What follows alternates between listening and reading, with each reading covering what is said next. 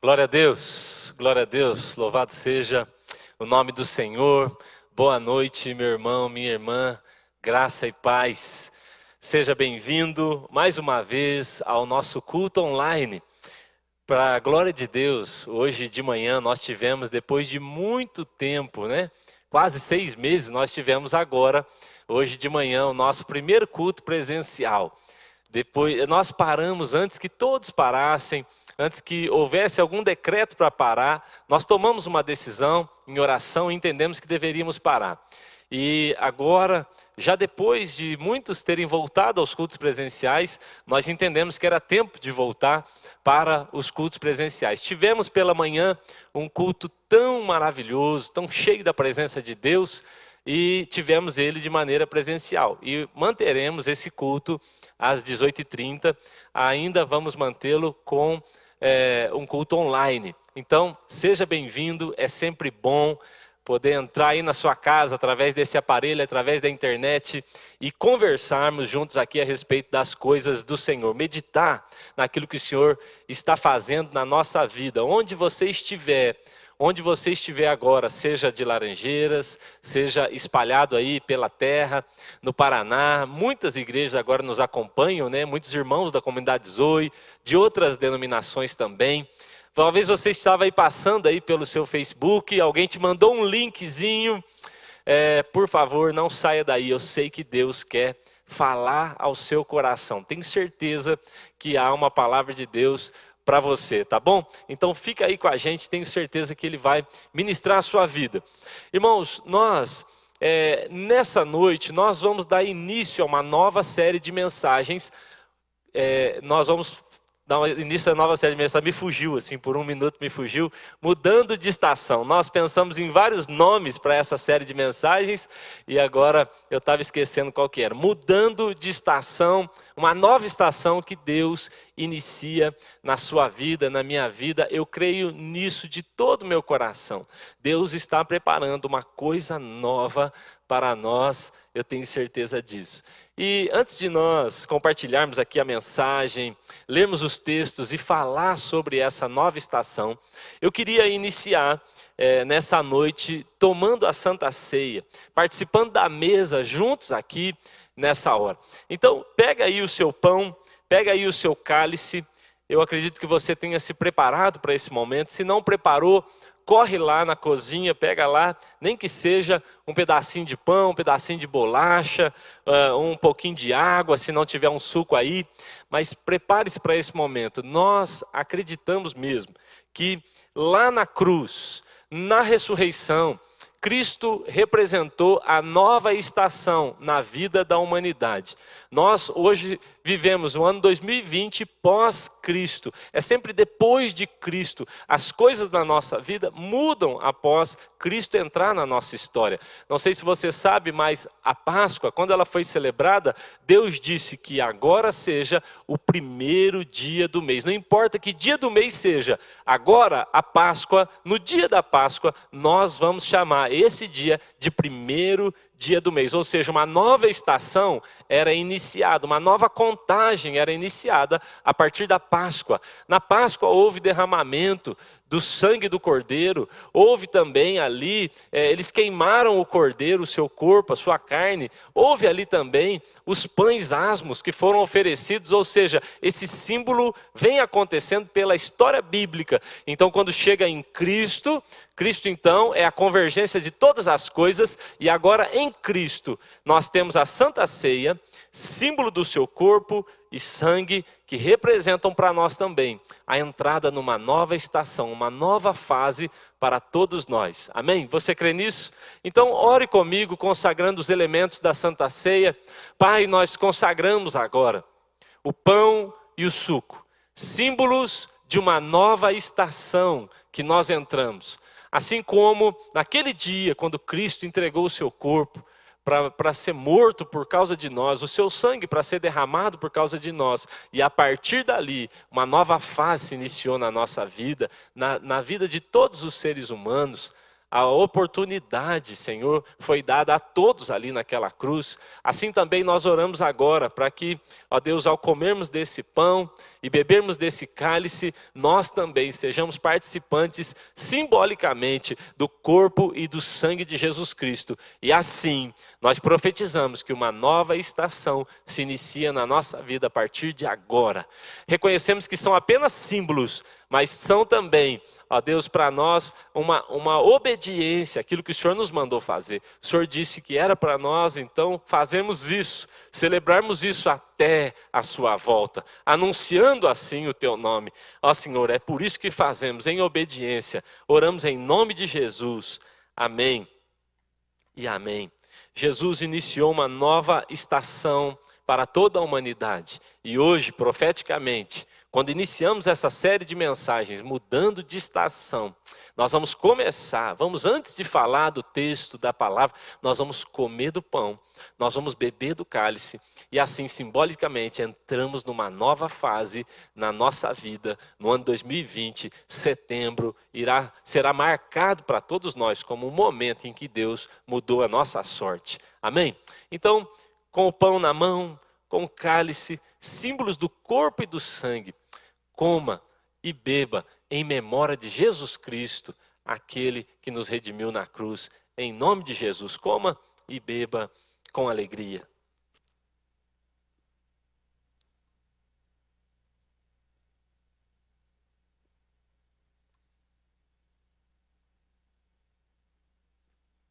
Aleluias. Aleluias. Que gratidão, Senhor, temos em nosso coração ao poder celebrar a Santa Ceia, a mesa, a mesa que nós chegamos sem trazer nada. Chegamos a essa mesa de mãos vazias, Senhor. Não temos nada a oferecer a não ser um coração inteiro para o Senhor. Não temos nada que nos faça merecedores da mesa. Nada que trouxemos vai nos fazer dignos dessa mesa. Chegamos sem nada, mas a tua palavra diz: aquele que não tem dinheiro, venha, coma e beba.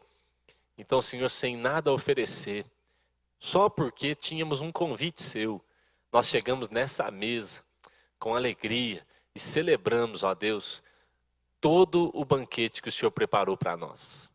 E nessa hora, ministra as nossas vidas a partir da Sua palavra, que o Teu Espírito Santo nos conduza Direcione cada palavra, cada frase, cada testemunho.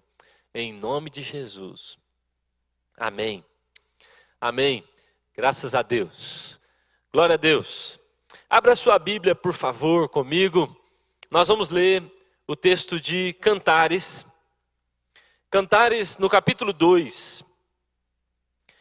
Há um texto aqui tão lindo, tão bonito. E depois de Cantares, nós vamos ler também o texto de Isaías, capítulo 43.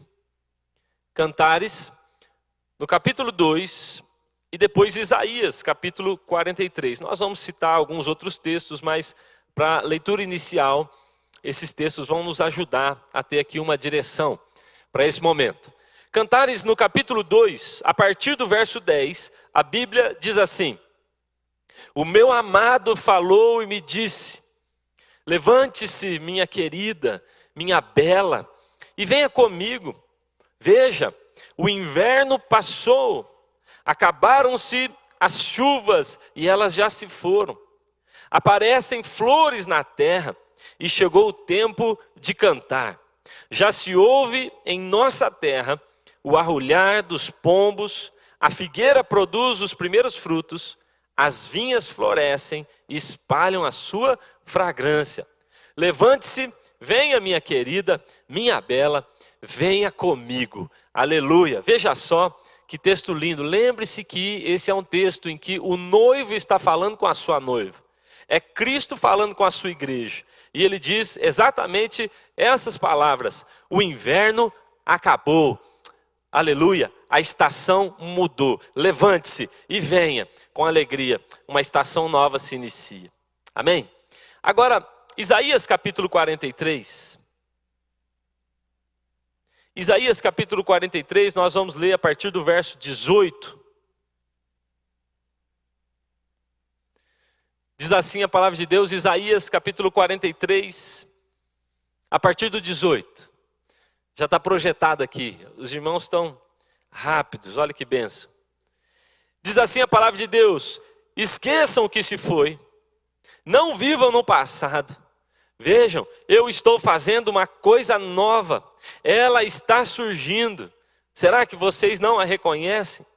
Até no deserto eu vou abrir um caminho e riachos no ermo. Olha só o que Deus está dizendo para nós, Isaías 43, esqueça o que se foi. Esqueça as coisas passadas. Perceba, uma estação nova vem surgindo aí. Aleluia. Glórias ao Senhor. Na semana passada, nós estivemos aqui encerrando, foi o encerramento do mês da família.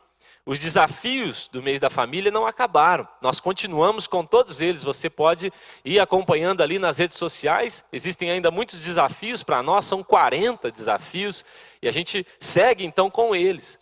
Mas encerramos então a série de mensagens, o mês que nós falamos mais sobre família, e Suelen no último culto veio nos falar sobre esse encerramento, uma palavra direcionada por Deus. E a Suelen falou um pouco sobre esse tempo de mudanças. Suelen, inclusive, citou a nossa mudança, algo que aconteceu na nossa vida natural. A casa onde morávamos foi vendida, então nós tivemos que mudar de casa.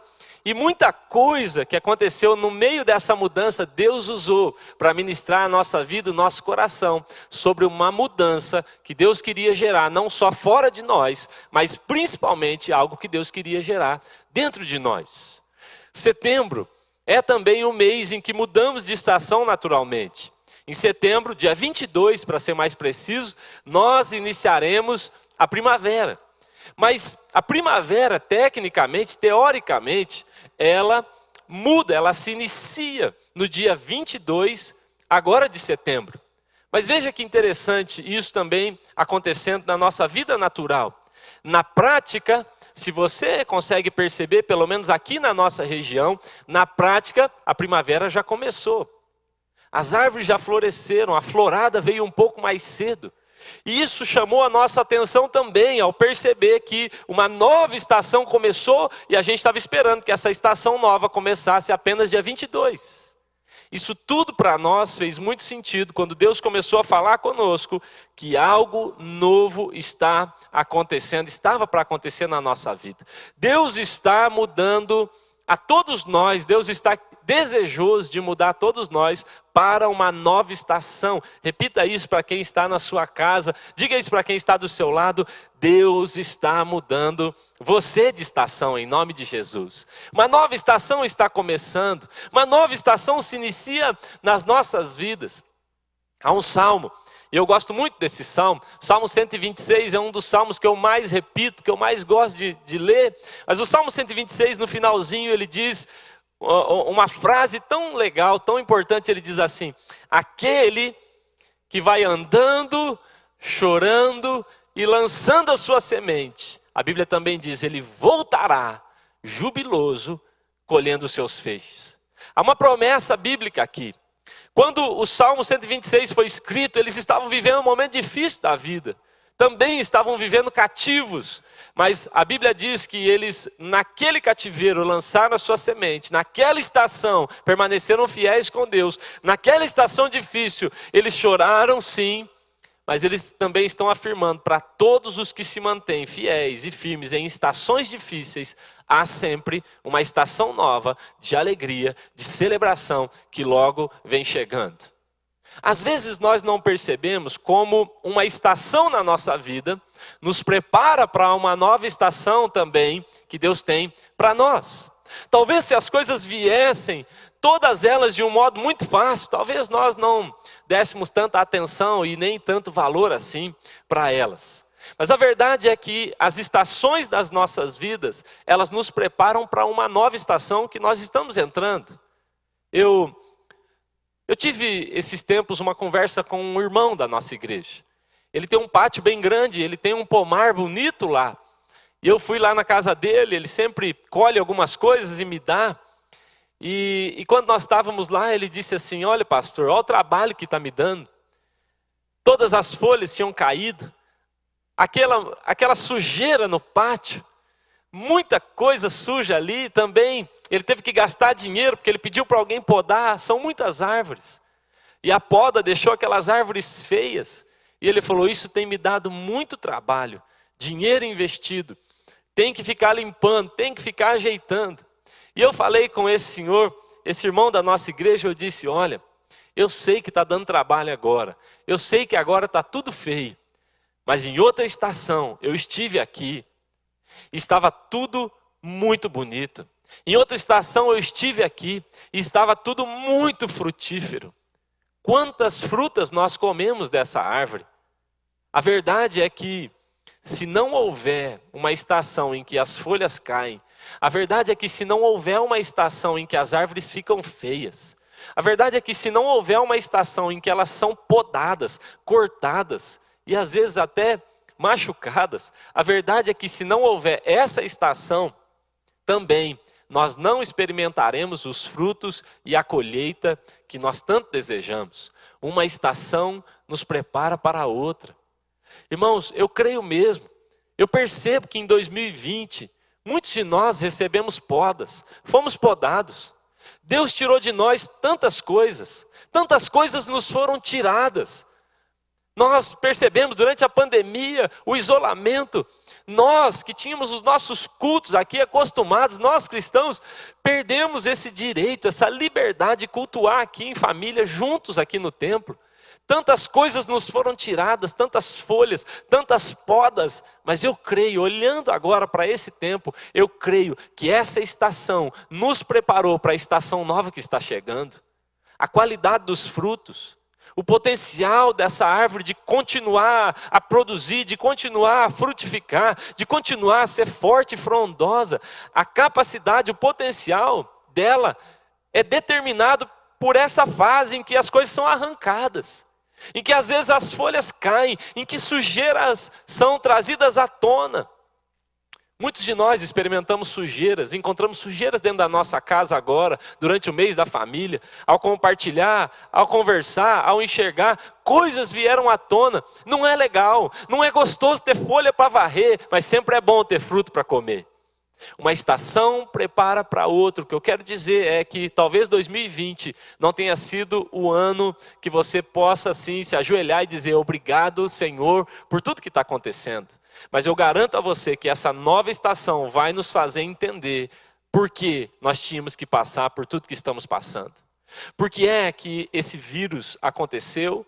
Como eu disse, vou afirmar mais uma vez, não acredito que seja de Deus, mas por que é que Deus está usando isso para nos ministrar, para nos tocar? Muitas coisas nos foram tiradas, mas há um propósito, há um plano, há um projeto de Deus.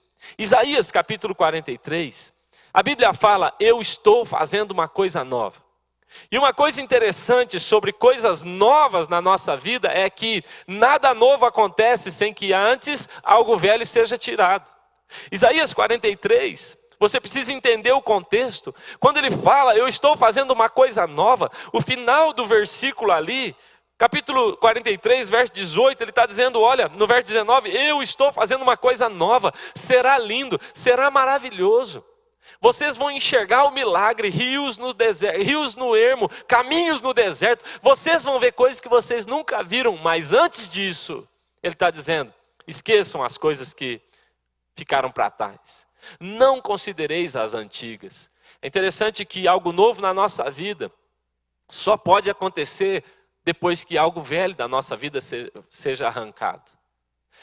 Nós estamos tão focados naquilo que Deus tem para nos dar, que não percebemos que antes dele nos entregar coisas novas, ele está esperando que nós esqueçamos as coisas antigas, deixemos para trás as posturas antigas. Muitos de nós estamos esperando que Deus venha fazer um remendo, trazer um remendo novo numa roupa velha, trazer um vinho novo para um odre velho. Biblicamente isso é impossível. Deus não fará nada novo até que esse velho seja deixado de lado. Preste atenção. Quando nós fomos fazer a nossa mudança, agora, essa mudança de casa que nós tivemos agora, foi muito interessante porque é, nós não percebemos, eu não sei vocês, quem já fez mudança vai concordar comigo, a gente não percebe o quanto, quanto de coisa que a gente acumula. E aí, quem tem quarto da bagunça sabe que quando você começa a tirar coisas desse quarto da bagunça, é assim que é o nome, né, que a gente dá. Quando você começa a tirar coisas de lá, você fala: Meu Deus, como cabia tanta coisa aqui. De vez em quando, naquele quarto da bagunça, você encontra alguma coisa que você fala: Puxa, eu nem lembrava que eu tinha isso. Quando nós começamos a fazer a mudança ali na nossa casa, tirar coisas, nós percebemos que nós tínhamos muita coisa que nós não precisávamos. Coisas boas, coisas legítimas, coisas que eram é, estavam novas, mas nós dissemos nós nunca usamos. Vamos dar, vamos abençoar alguém, vamos entregar para alguém. Mas nós precisamos, para essa nova estação, para essa nova fase, nós precisamos nos livrar de algumas coisas. Tiramos da nossa vida algumas coisas. E pior, tínhamos também na nossa casa coisas que nós nem lembrávamos, já estavam estragadas. Estragadas, não funcionavam mais, nós tivemos que pegar e jogar no lixo. Essa nova estação que nós entramos com nossa família, ela exigiu que nós nos livrássemos de coisas antigas, coisas boas que nós demos e coisas ruins que foram para o lixo, mas agora nessa nova fase, porque fizemos essa faxina, então temos mais liberdade, mais mobilidade, mais espaço na nossa casa. Algo velho precisa ser colocado de lado para que algo novo entre, para que algo novo se estabeleça. Veja só, Isaías capítulo 6 é um bom exemplo disso. Isaías 6, o profeta Isaías, que já é profeta desde o capítulo 1, ele agora, irmãos, ele tem um encontro com Deus. No capítulo 6, ele tem um encontro com Deus. Agora, nesse encontro com Deus, lá no capítulo 6, ele agora vê a glória de Deus. Ele está vendo o pecado que ele nunca tinha visto. Ele está percebendo pecado no seu povo que ele nunca tinha reparado. Ele está vendo os anjos, serafins, ele vê o trono, ele vê a glória de Deus, ele vê o Rei dos Reis. Mas preste atenção, por que é que tanta coisa nova se iniciou na vida de Isaías de uma hora para outra? Sabe qual é a resposta? As coisas novas na vida de Isaías se iniciaram porque antes disso, o rei dele, natural, morreu. Algo foi arrancado de Isaías. O texto de Isaías 6 começa assim: no ano da morte do rei Uzias. Primeiro, algo tem que morrer em nós. E depois, então, o Senhor faz nascer algo melhor e mais bonito. A verdade é que nós não gostamos de lidar com a morte, não gostamos de lidar com a perda, não gostamos de lidar com o luto, mas é fato, irmãos, existem hábitos, existem práticas, existem coisas na nossa vida, posturas, pecados, que nós já deveríamos ter deixado, e nós ficamos clamando: Deus, faça algo novo, eu quero uma nova estação, todos querem uma nova estação. Não há ninguém aqui você que está acompanhando online, não há ninguém que eu diga, vamos entrar numa nova estação e diga, Deus que me livre. Ninguém fala isso. Há uma nova fase, a primavera chegou, o inverno está passando, vai florescer, todo mundo diz aleluia, mas nem todos querem matar o seu rei natural. Criamos nossos reis, criamos nossos, nossos próprios reis, e nós não percebemos que eles são também competidores com o Rei da Glória. Eles também são aqueles que nos impedem de enxergar o Rei da Glória. O dia exato em que Uzias morre é também o dia exato em que Isaías vê o Rei da Glória. As coisas novas na sua vida e na minha, elas só podem acontecer quando algo velho morrer. Paulo diz assim: quando eu era menino, eu pensava com o menino, falava com o menino, eu raciocinava com o menino, mas quando eu cheguei a ser homem, a Bíblia diz que ele fala: eu deixei as coisas de menino. Você percebe? Eu deixo as coisas de menino, então eu passo a ser alguém maduro, eu passo a ser alguém diferente. Agora eu sou um homem, agora eu penso de uma nova maneira. Primeiro deixamos para trás. Perceba, irmãos, que Isaías, ele é profeta desde o capítulo 1. Desde o capítulo 1 ele é profeta, mas olha, ele é profeta e convive com o pecado. Ele é profeta e não conhece o céu, ele não vê a glória de Deus, ele não tem revelação de quem Deus é, ele nem tem uma noção correta do seu chamado, porque é só no 6 que ele fala: Eis-me aqui, envia-me a mim. Ele é um profeta, ele é um líder, ele é um, ele é um crente. Muitos de nós aqui somos crentes, mas talvez não tenhamos a revelação correta do céu ainda. Somos crentes, mas convivemos com pecados. No caso de Isaías, era um pecado na língua. Qual será o nosso? Muitos de nós convivemos com pessoas que pecam sem confrontá-las, sem pregar o evangelho para elas. Muitos de nós nem temos noção ainda do nosso chamado, mas nos dizemos cristãos. Isaías passou por uma mudança radical. A nova estação de Isaías acontece no dia em que seu rei natural morre. É por isso que Deus tirou coisas de nós em 2020.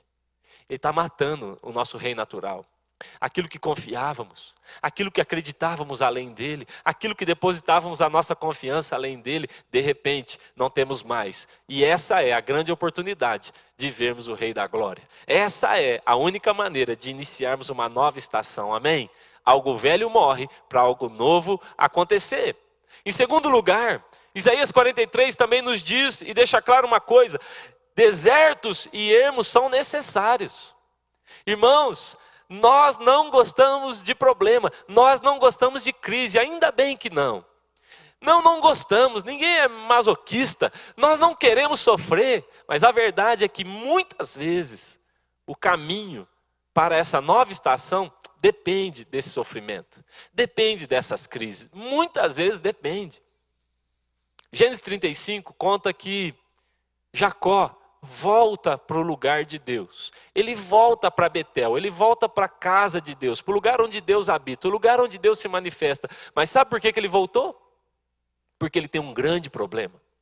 Ele tem um grande problema. Seus filhos se envolveram numa confusão, mataram uma pessoa de uma outra tribo. Agora esse povo vem para matá-los. Nessa hora, no meio da crise, eles estão em pânico. O que vai ser da nossa família? O que vai ser de nós agora? Nessa hora, Jacó fala: reúna todo mundo, vamos voltar para Deus.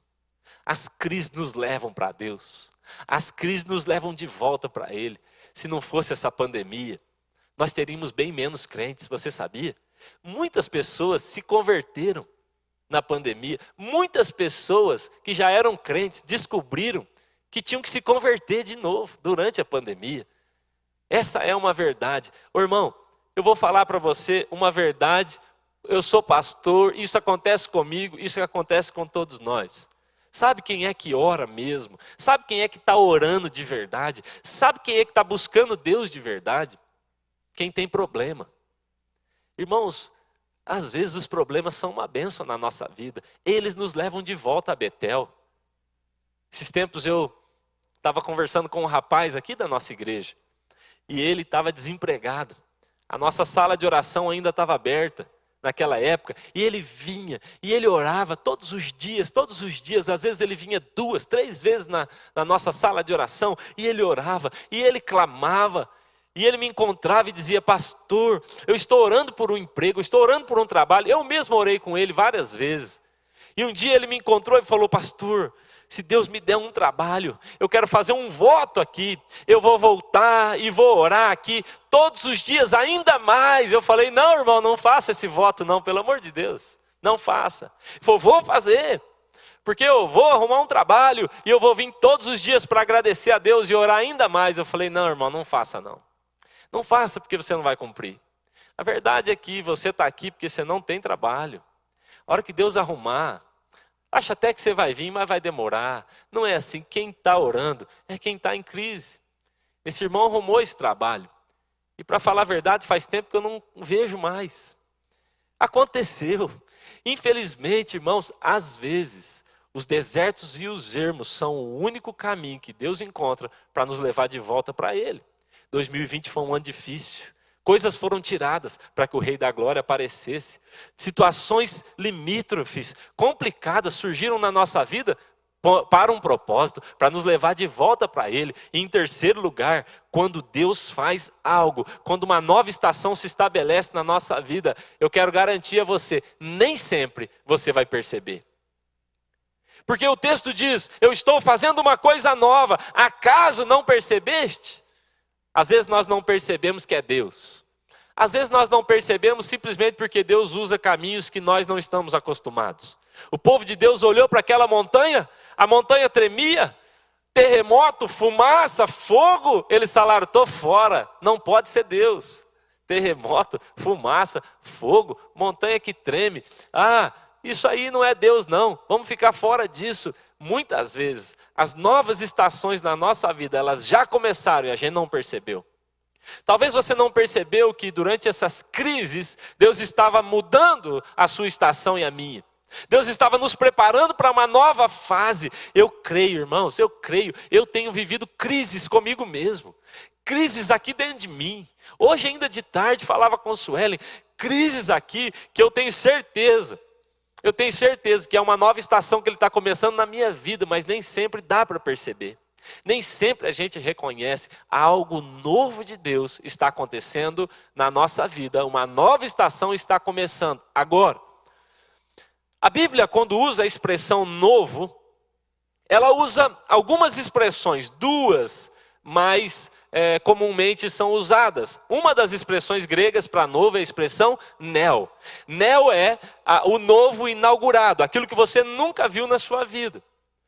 Mas há também uma segunda expressão, que é a expressão kainós. Kainós não é o novo inaugurado, não é algo que você nunca viu, é algo que você nunca viu daquele jeito. Interessante, irmãos, a diferença entre Neo e Kainós é que quando nós olhamos para a nossa vida e pensamos, Deus vai fazer uma nova história, Deus está fazendo uma nova estação chegar na minha vida, às vezes nós acreditamos que vai ser assim, tudo novo diferente, como eu nunca vi. Mas às vezes não é. E é por isso que às vezes temos dificuldade de reconhecer. Às vezes não é. Quando a Bíblia usa a expressão neo, ele está dizendo, é algo que você nunca viu. Sabe aquela pessoa que entra e se fala, da onde? Nunca vi essa pessoa. Isso é neo. Agora, quando a Bíblia está falando que Deus está fazendo algo novo na nossa vida, ela não usa neo, ela usa kainós. Sabe o que é kainós? É quando você usa aquela expressão para alguém que você faz tempo que não vê, e ela entra na sua sala, ela entra na sua presença, e você fala: Meu Deus, você brinca assim, quem é essa pessoa? Você a conhece, mas agora ela está mais magra, agora ela está com cabelo diferente, agora ela está falando diferente. Você sabe que é a mesma pessoa, só que diferente.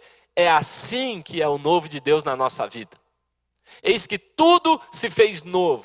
Não é algo que você nunca viu, mas é algo que Deus está pegando na sua história está reformando, repaginando, ressignificando, te entregando uma lente nova para olhar e dizer: ah, as coisas estão agora bem diferentes. É o mesmo trabalho, é a mesma cidade, são as mesmas crises, é a mesma família, é o mesmo casamento. Só que agora eu tenho uma nova perspectiva em relação a isso. Assim serão as novas estações que Deus tem para nós. É aquilo que Ele já te deu, só que agora você vai ver diferente. É aquilo que Ele já te entregou. São coisas que já são nossas, mas que nós veremos elas diferentes. É o novo, mas é o novo reformado. Aleluia. A nova estação que Deus está nos introduzindo. Talvez alguém pense assim: será que essa nova estação será o fim do vírus? Será que essa nova estação será quando tudo voltar ao normal? Eu não acredito que seja isso.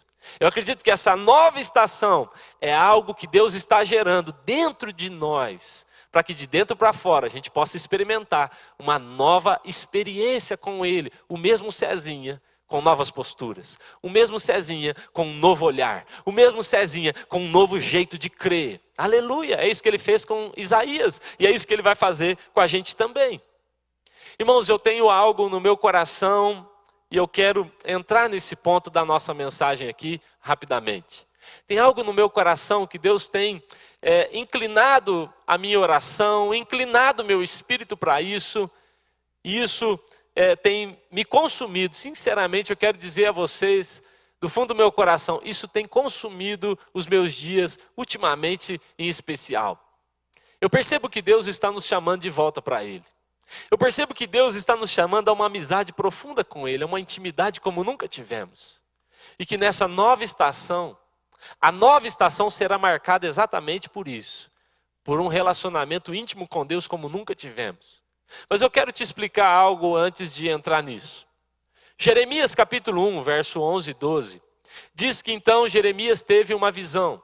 A visão de Jeremias era a seguinte: ele via uma vara de amendoeira e a resposta de Deus para ele, Jeremias 1, 11, 12, se a gente puder até projetar ali, ele diz o seguinte: Eis que tive uma visão. Então Deus fala: O que foi que você viu? E ele diz assim: Eu vi uma vara de amendoeira. E ele diz: Você viu muito bem, porque eu zelo por cumprir a minha palavra. É interessante essa conversa. Porque quando Jeremias vê a vara de amendoeira, você precisa entender o contexto em que ele está. O contexto é um contexto de crise, é um contexto de problema. Eles estão vivendo uma tensão. Você tem que se lembrar que Jeremias é também o profeta que escreveu o livro de Lamentações. Então, é um contexto de lamento, é um contexto de tristeza. Mas a Bíblia diz que naquela hora Deus mostra para ele uma vara de amendoeira. O que significa a vara de amendoeira? Nós sabemos que, por contexto, que aquela vara de amendoeira, ela tinha um significado muito bonito. Ela tinha uma expressão naquela época que era usada para ela, que era a árvore despertadora. Era assim que ela era chamada. Por quê? Quando vinha o inverno, o inverno rigoroso ali, e ninguém podia ver nada, era tudo feio, de repente, uma árvore só brotava, uma árvore só florescia. E qual árvore era? A amendoeira. E quando ela brotava, por mais que o inverno ainda estivesse rigoroso, por mais que as árvores estivessem feias ainda, quando ela brotava, as pessoas que conheciam aquele contexto, elas diziam: "Ei, pessoal, a despertadora, ela sinalizou, vem aí uma nova estação". Então, o que Deus estava falando para Jeremias é: quando você viu a vara de amendoeira, eu estou garantindo a você, sempre haverá uma nova estação. Por mais que essa estação esteja ruim, preste atenção, o choro dura uma noite, mas a alegria vem pela manhã. Eu tenho uma nova fase, eu tenho uma nova estação para você, Jeremias. Agora, preste atenção que você vai entender onde eu quero chegar. Quando a Bíblia diz, em Números capítulo 17, a Bíblia diz que Deus queria então provar a autoridade de Arão. As pessoas estão testando a autoridade de Moisés e de Arão, então eles falam, falam para eles o seguinte: cada um de vocês pegue um galho de uma árvore. E ele diz: o galho que florescer, esse é da pessoa que tem autoridade. Então Arão pega o seu galho, e por sinal, é um galho de amendoeira. E eles colocam então todas as varas ali juntas, guardam na tenda. E no outro dia eles vão lá olhar. E a Bíblia diz que a vara de Arão floresceu e ela dava amêndoas. A autoridade de Arão foi garantida, porque ele tinha em suas mãos uma vara de amendoeira. Eu quero garantir a você que a sua autoridade, a minha autoridade como cristão, como sacerdote, como homem e mulher de Deus, dentro da nossa casa, ela só existirá quando nós andarmos com uma vara dessa na mão, dizendo: há uma nova estação chegando. Sempre há uma possibilidade de vermos coisas novas. Sempre há uma chance de vivermos algo renovador na nossa vida. Agora, o que aconteceu ali, e esse é o ponto chave aqui da nossa mensagem, o que acontece é que Deus então disse: agora guarde essa vara dentro da arca, a arca da aliança. A arca da aliança é o lugar mais íntimo naquela época de Deus. A arca da aliança ficava no santíssimo lugar. As pessoas não tinham acesso. Hebreus capítulo 9, verso 4, a Bíblia diz assim: que havia dentro da arca três coisas: maná, tábuas da lei e a vara de amendoeira. Ou seja, o lugar íntimo, o santo dos santos, havia ali uma arca. Então, aquele, aquele lugar era visitado uma vez por ano por um sumo sacerdote, ou seja, as pessoas não tinham acesso, não era frequente, era muito difícil. Mas então, quando Jesus vem, Jesus rasga o véu, e agora todos nós, irmãos, guarde isso que eu vou dizer. O maior presente que Deus te deu, Ele deu a você e a mim, não se chama salvação, não se chama vida eterna, não se chama libertação, não se chama cura, não é a família. O maior presente que Deus nos deu foi o acesso a Ele. Nós temos acesso a Deus, nós temos acesso a Ele. Ah, irmãos, em nenhuma outra religião você vê um Deus tão próximo. Em nenhuma outra religião você vê um Deus tão acessível. A Bíblia diz: apesar dele ser grandioso e dar nome às estrelas, ele nomeia uma a uma, mas também ele dá, a, a Bíblia fala que ele dá atenção ao humilde. Apesar de ser excelso, é aquele que atenta ao humilde. Esse é o nosso Deus. Nós temos acesso a Ele. O melhor da vida com Deus é o próprio Deus. Agora acompanhe comigo lá no lugar mais íntimo, havia uma vara de amendoeira. Toda vez que alguém entrava no lugar mais íntimo, toda vez que alguém ia para esse lugar profundo de intimidade com Deus, o que ele encontrava lá? Um maná. Era Deus dizendo: Eu vou sustentar vocês todos os dias. Ele encontrava lá o que? As tábuas da lei. Era Deus dizendo: Eu cumpro com a minha palavra. E ele encontrava lá também uma vara de amendoeira. E era Deus dizendo: Eu inicio uma nova estação na sua vida. Agora, é interessante, irmãos, a gente perceber essa relação. Guarde isso, por favor, essa relação entre intimidade e nova estação. Nós só experimentamos a nova estação quando vivemos um nível maior de intimidade com Deus. Você não encontrava essa vara de Arão em qualquer lugar. A vara que foi símbolo de uma nova estação, a vara que foi símbolo de autoridade, a vara que foi símbolo de vários milagres, essa vara estava apenas no lugar secreto. E esse é o grande segredo.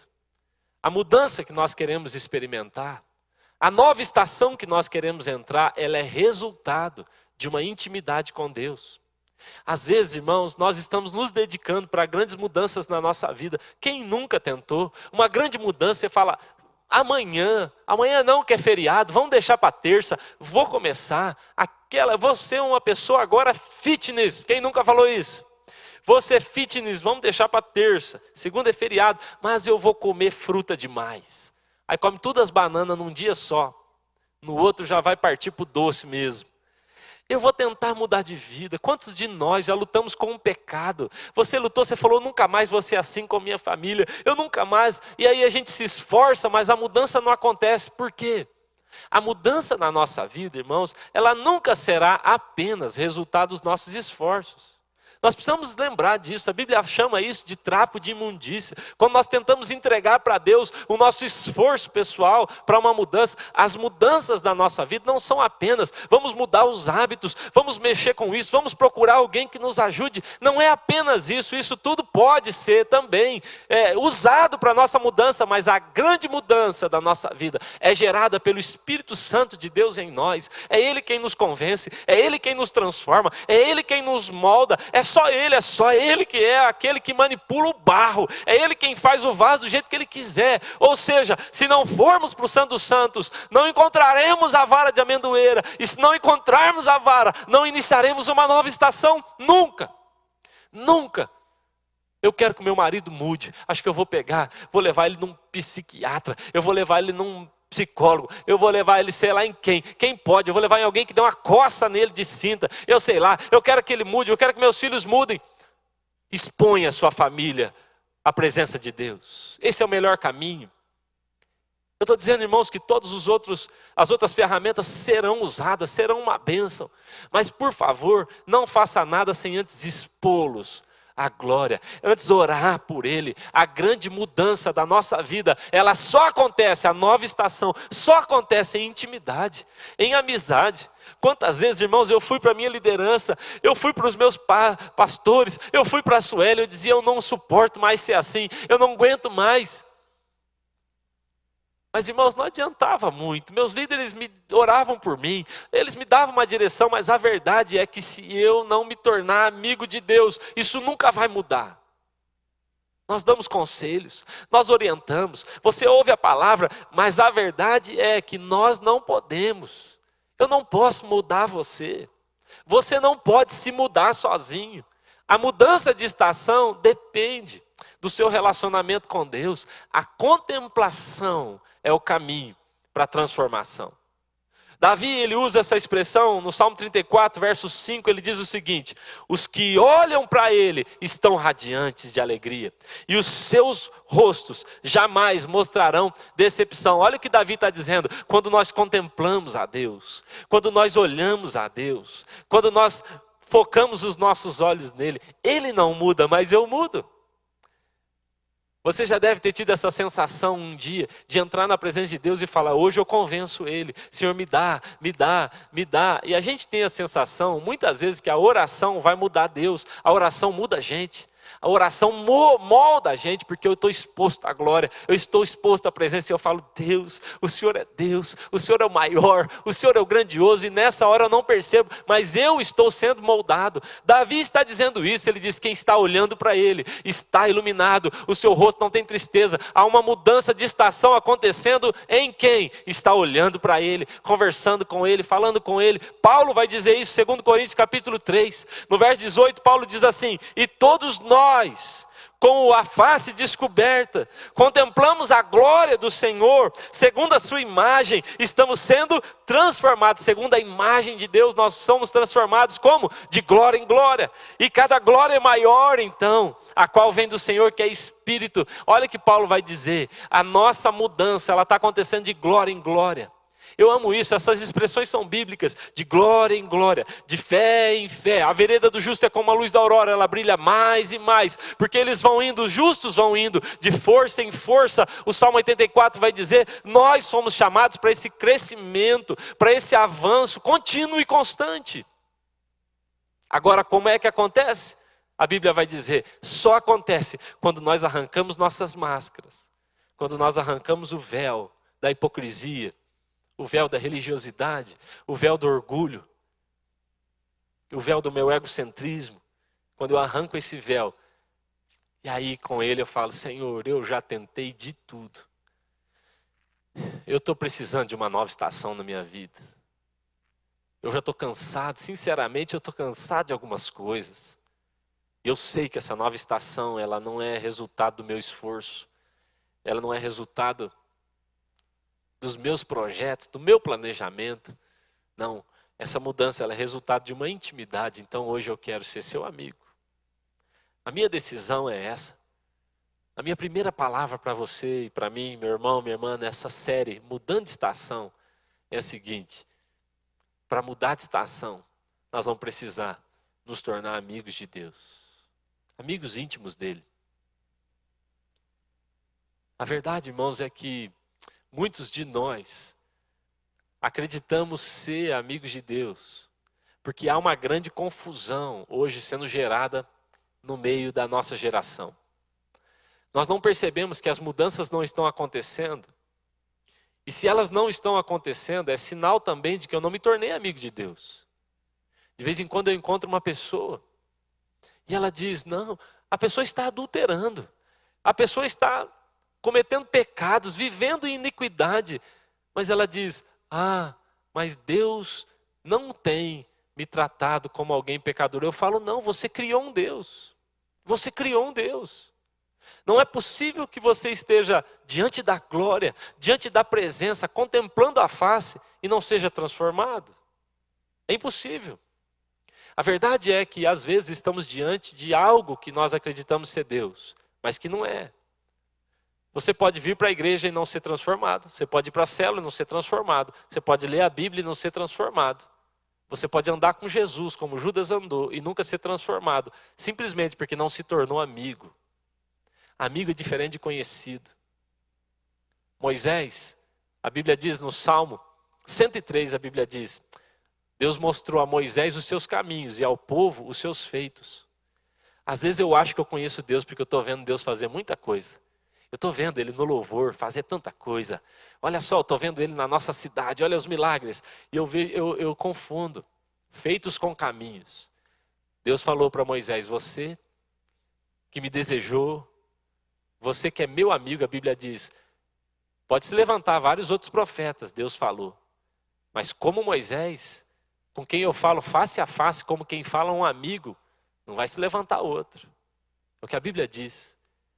Moisés desejou a amizade, enquanto o povo que foi chamado para a amizade também, porque o povo foi chamado de nação santa, foi chamado de sacerdócio real, mas eles não quiseram.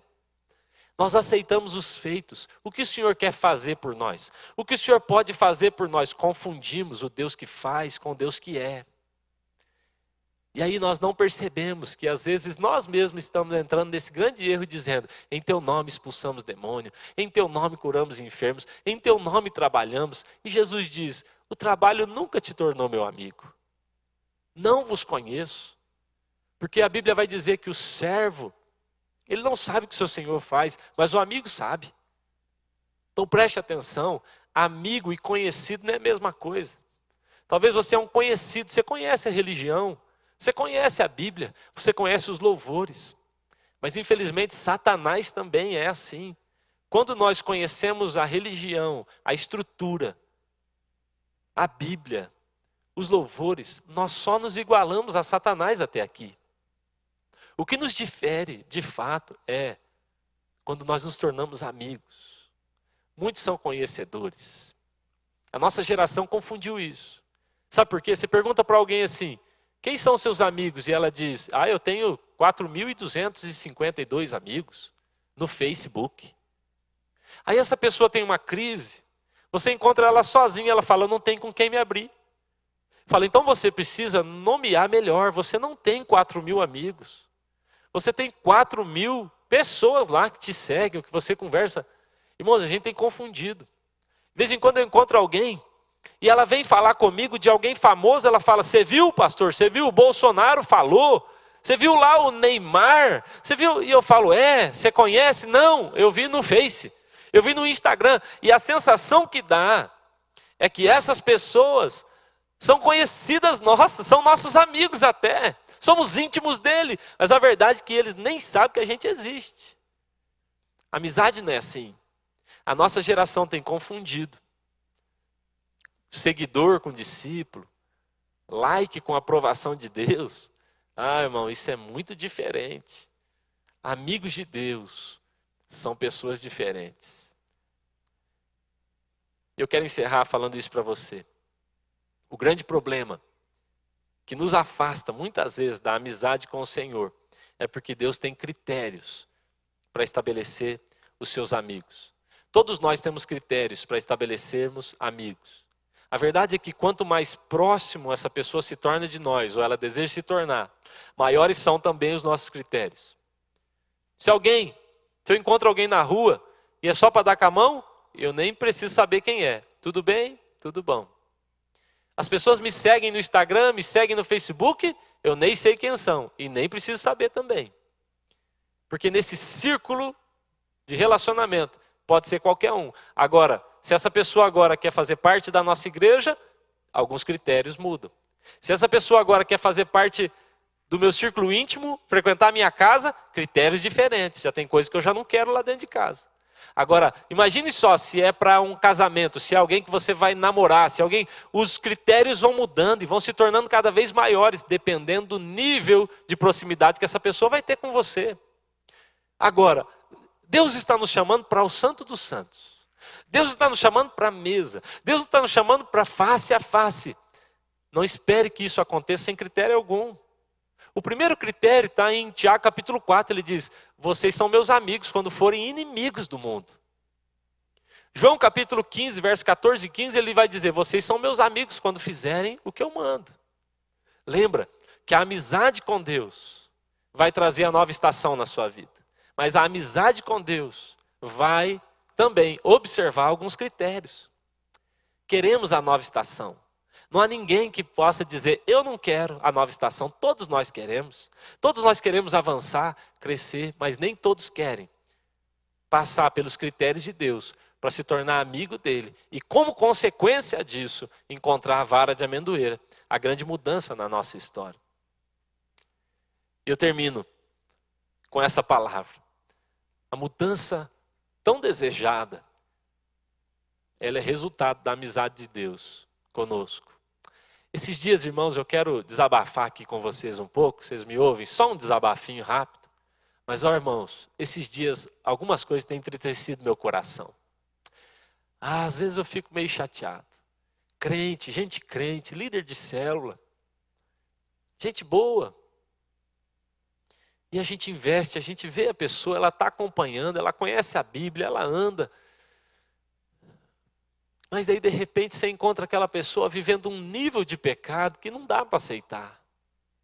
Aí você descobre que aquele irmão, na verdade, era uma grande farsa. Que aquela irmã, na verdade, vivendo coisas terríveis na sua vida. Esses dias eu estava conversando com os pastores e eu falei: Olha, eu tenho uma palavra para os pastores. Chega, chega de arrastar pessoas pela mão. Chega. A gente está tentando arrastar alguns à força. A gente está tentando puxar alguns. Eles que conhecem a palavra, eles sabem onde o pai mora. Deus não enviou ninguém atrás do filho pródigo. Conhece, é maduro, sabe onde eu moro. Deixe que o Espírito convença e ele vai voltar. Porque, irmãos, às vezes nós estamos tentando fazer na força que as pessoas se convertam, fazer na força que elas entendam, fazer uma lavagem cerebral vou trabalhar para ele ficar ali firme e a gente fica em cima e quando sai a pessoa desvia. É verdade, irmãos, que chegou o tempo da gente confiar mais que Deus vai fazer essa obra. Nós vamos orar, nós nos tornaremos amigos. Semana passadas aí alguns dias eu fui conversar com uma pessoa. Eu fiquei muito triste com o que ela me contou, o nível de pecado que ela vinha vivendo conversando com algumas pessoas assim, e eu falei: olha, eu não te ensinei isso, a Bíblia não diz isso, e a minha vida não é assim. Eu tenho só uma palavra para te dizer: você precisa se converter. Você acha que converteu, mas não converteu, não. Porque quando você se converter, a primeira coisa que você vai fazer é se tornar inimigo do mundo, inimigo desses prazeres mundanos, inimigo. Essa inimizade com o mundo é o pré-requisito básico para entrar nesse nível de intimidade com Deus que a gente quer. E não adianta falar a palavra bonita, saber cantar louvor, saber pregar o evangelho, não adianta nada. No final, vai ser horrível ouvir: Eu nem te conheço. amizade com Deus é a coisa mais séria na vida de um crente. O maior título que um crente pode chegar a ter não é o de apóstolo, de pastor, não é o de evangelista, de profeta. O maior título que um crente pode chegar a ter é amigo de Deus. Essa pessoa anda com Deus. Eu tenho aprendido a admirar pessoas assim agora. Depois de anos, mudei. Às vezes, no começo eu falava: Olha, esse é o pastor lá da TV. Olha, esse é o cara lá da igreja de milhares. Hoje em dia, irmãos, eu nem quero saber mais quantas pessoas, onde é que ele é pastor. Eu quero saber como é que é a família, a casa.